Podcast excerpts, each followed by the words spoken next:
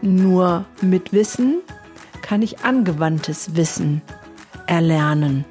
Wenn ich das Wissen nicht habe, worauf sollen sich dann meine Erfahrungen, meine Werte, meine eigene Wahrheit begründen?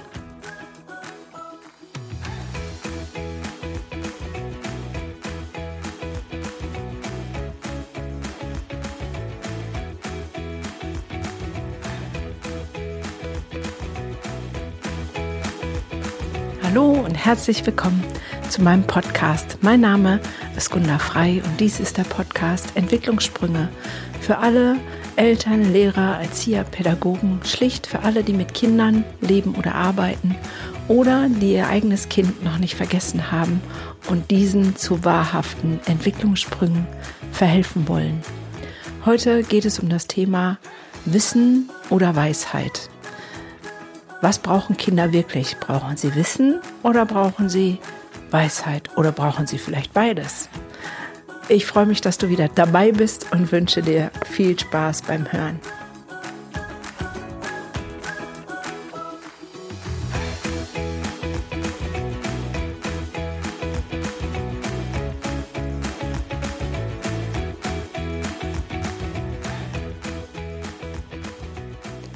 Schön, dass du wieder da bist.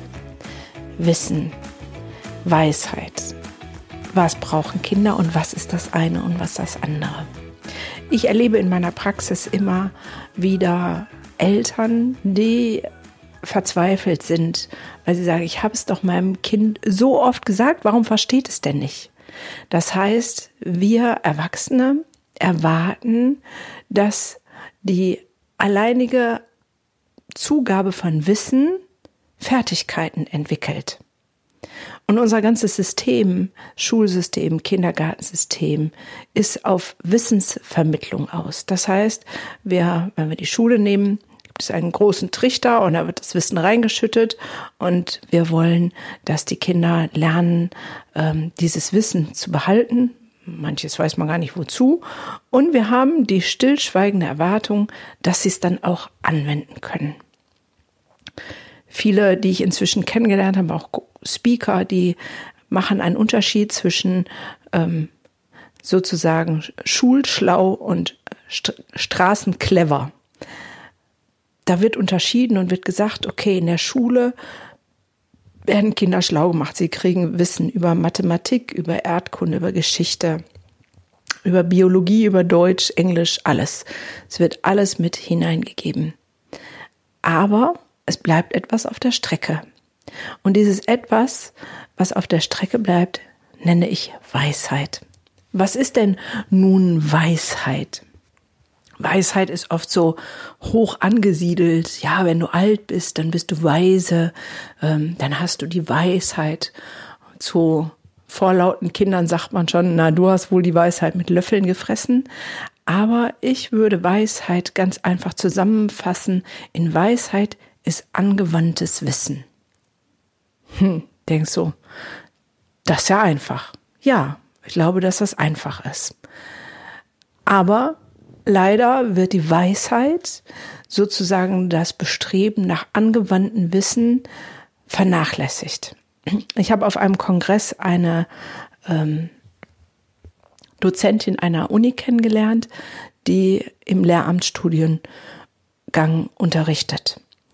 Und sie sagte, es wäre so erschreckend, dass die Lehramtsstudenten, und ich glaube, das ist völlig egal, ob wir Lehramt nehmen oder andere Studiengänge, es war halt eine sehr reflektierte ähm, Dame, die sagte, es ist so erschreckend, dass die Studenten einfach blind das machen, was ihnen gesagt wird. Es gibt keinen Widerstand, es gibt kein Weiterdenken und es war so krass, da habe ich selber mit den ähm, Augen gerollt und mich innerlich so verdreht und dachte, wow, das ist echt krass. Also wenn man neue Texte schreibt auf dem Computer und Vorlagen nimmt, dann ist da immer Lore ipsum eingegeben. So fängt dann jeder Text an, das ist irgendein lateinisches Kauderwelsch.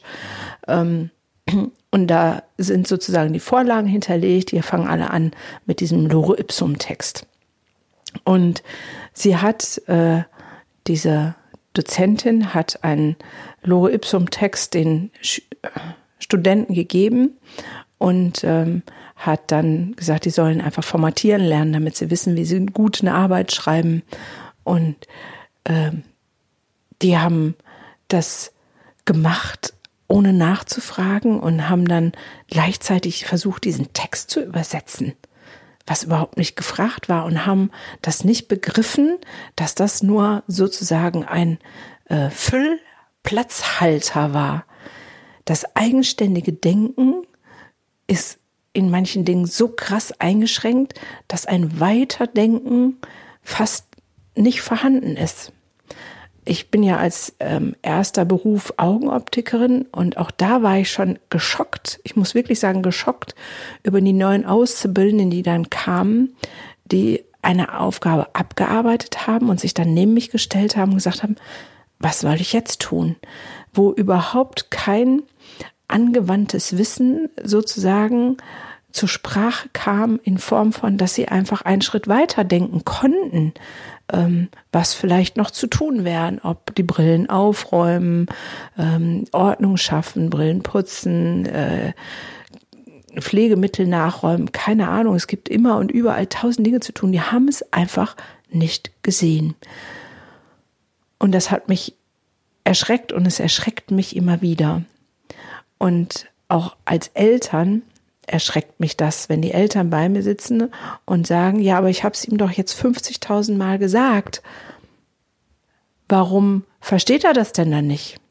Ja, zum einen gibt es besondere Kinder, die brauchen es nicht 50.000 Mal, die brauchen es 100.000 Mal. Aber ich glaube, es liegt viel mehr daran, dass wir Wissen vermitteln und nicht angewandtes Wissen. Was ist denn jetzt angewandtes Wissen genau? Das heißt letztendlich, dass man ihnen nicht sagt, was sie wissen sollen oder was wahr ist, sondern man erklärt Kindern vielmehr, wie sie zu ihrer eigenen Wahrheit gelangen. Oh, oh, oh, oh, oh, oh, sagst du, das geht ja gar nicht, weil ich bin ja hier der Chef. Ich muss sagen, wo es lang geht. Und ähm, ich glaube, das ist auch der Grund, warum das in Schule, und Kindergärten und überall, wo es um Strukturen geht, um staatliche Institutionen nicht ähm, angewandt wird und keinen Raum findet, weil das ja Angst macht, weil es ja unkontrollierbar scheint. Aber was würde denn passieren, wenn wir Kindern sozusagen die Tür öffnen und die Welt so erklären, dass sie ähm, erkennen, was ihre eigene Wahrheit ist. Was würde denn dann passieren?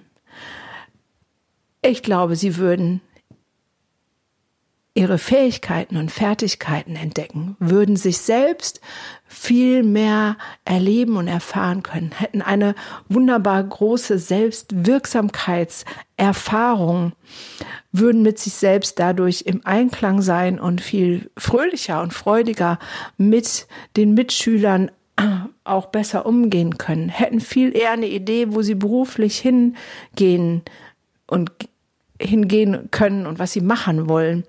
Das heißt, für mich macht es so eine Tür auf in ein Reich des Positiven.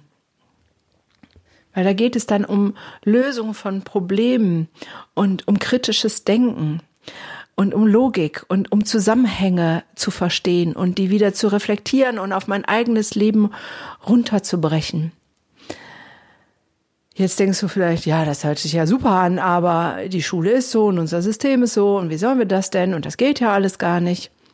Doch, ich glaube, dass das geht.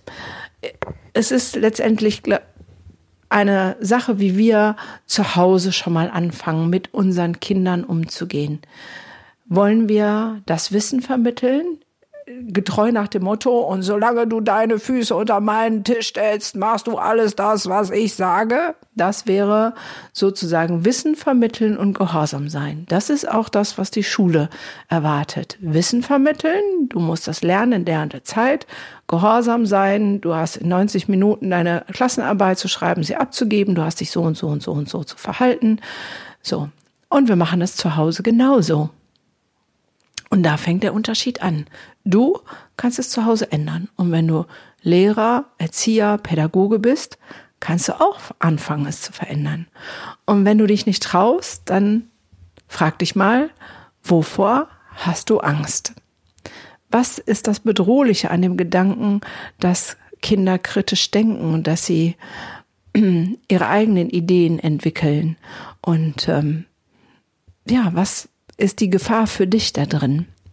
Ich habe ja zwei Söhne, das erzähle ich ja immer mal wieder. Und ähm, zu dem kurzen, das ist ein Pflegesohn, habe ich am Anfang, als er klein war, selber Kontakt gehalten zu der Ursprungsfamilie. Unter ein paar Umständen ist das von meiner Seite dann mal ein bisschen mehr eingeschlafen. Und dann habe ich meinen kurzen ähm, gefragt, ob ich das wieder aktivieren soll. Und dann sagte er, nee, die kümmern sich ja auch nicht. Die hätten sich ja auch melden können. Es muss ja nicht nur von dir ausgehen. Und ich habe auch ein Handy, die können sich auch bei mir melden. Dann habe ich gedacht, ja, genau. Und das ist auch eine Form von Weisheit, angewandtes Wissen.